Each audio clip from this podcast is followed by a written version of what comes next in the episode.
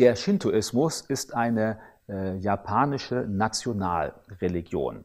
Die meisten Japaner sind sowohl Shintoisten als auch Buddhisten.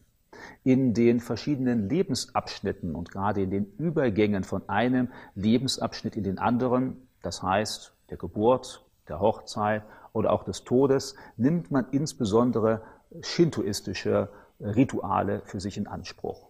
Shinto-Priestern sind in Shinto-Schreinen aktiv. Da werden Zeremonien absolviert. Man geht hin, empfängt einen Segen. Es werden Gebete und Weihehandlungen vollzogen. Häufig werden Opfer gebracht, beispielsweise in Form von Geld. Der Shintoismus ist wahrscheinlich ursprünglich eine Art Schamanismus gewesen.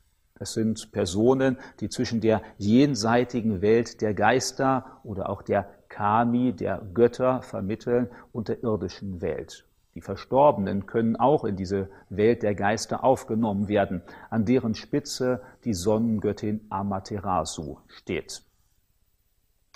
Neben dem Shintoismus ist in äh, Asien insbesondere der Konfuzianismus verbreitet.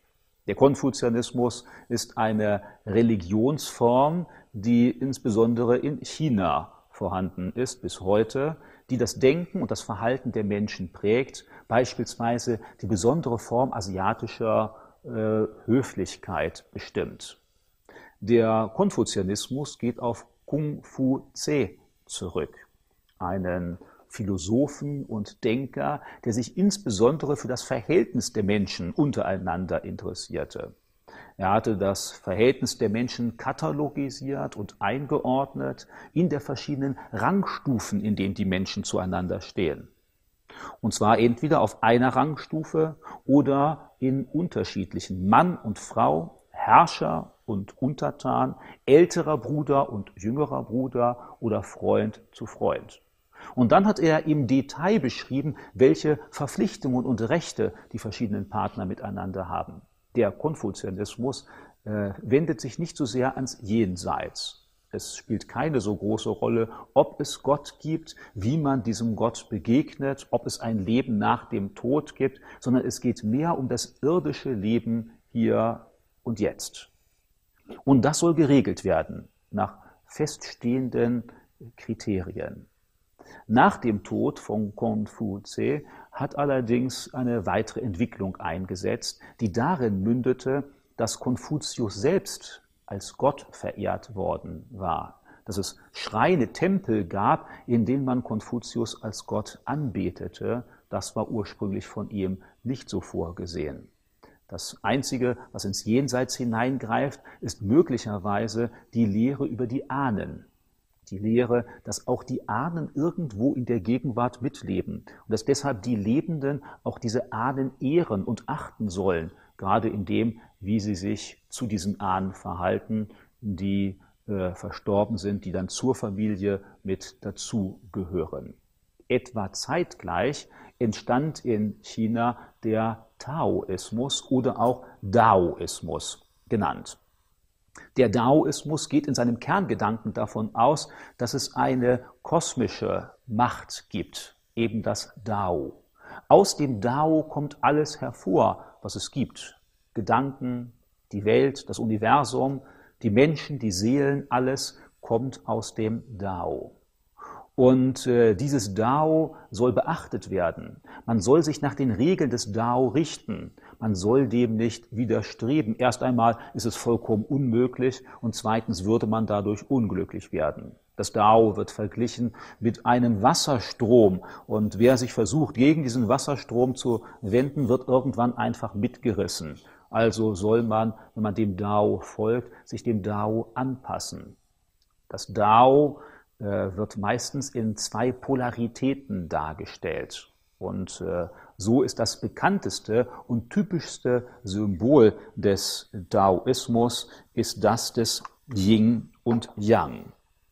Ein Kreis mit einer weißen und einer schwarzen Fläche, in der jeweils etwas Schwarzes im Weißen und etwas Weißes im Schwarzen ist. Dadurch soll ausgedrückt werden, dass die ganze Welt immer in zwei Aspekten besteht Und so kann auch die ganze Welt diesen beiden Aspekten zugeordnet werden. Das Männliche und das Weibliche, das Helle und das Dunkle, die Nacht und der Tag, das Gute und das Böse, der Friede und die Gewalt und so weiter und so weiter.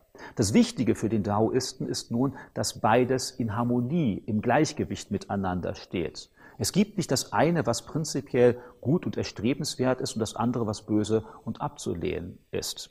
Diese Vorstellung der Polarität der Welt umfasst nun das gesamte Leben eines Daoisten. In der Medizin, insbesondere der traditionell chinesischen Medizin, drückt sich das aus in der Vorstellung der Qi-Energie, die verwandt ist mit dem Dao, die alles durchfließt, die der Mensch von seiner Geburt aus in sich hat, die aber auch in Nahrungsmitteln, in den Winden oder in den Beziehungen der Menschen sich niederschlägt.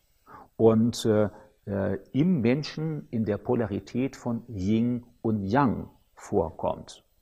Und äh, der Mensch wird krank, wenn diese beiden Pole Yin und Yang nicht im Gleichgewicht miteinander sind. Und das eigentliche Ziel der äh, Kunst der Staatsführung oder der gesunden Lebensführung oder auch der Gesundheit besteht darin, dass dieses Gleichgewicht wiederhergestellt wird. Krankheit ist nicht Krankheit an sich, ist nicht das Nichtfunktionieren eines Organismus, sondern ist ein Zeichen des Ungleichgewichts von Yin und Yang, also der Polarität von Qi im menschlichen Körper oder in der Gesellschaft.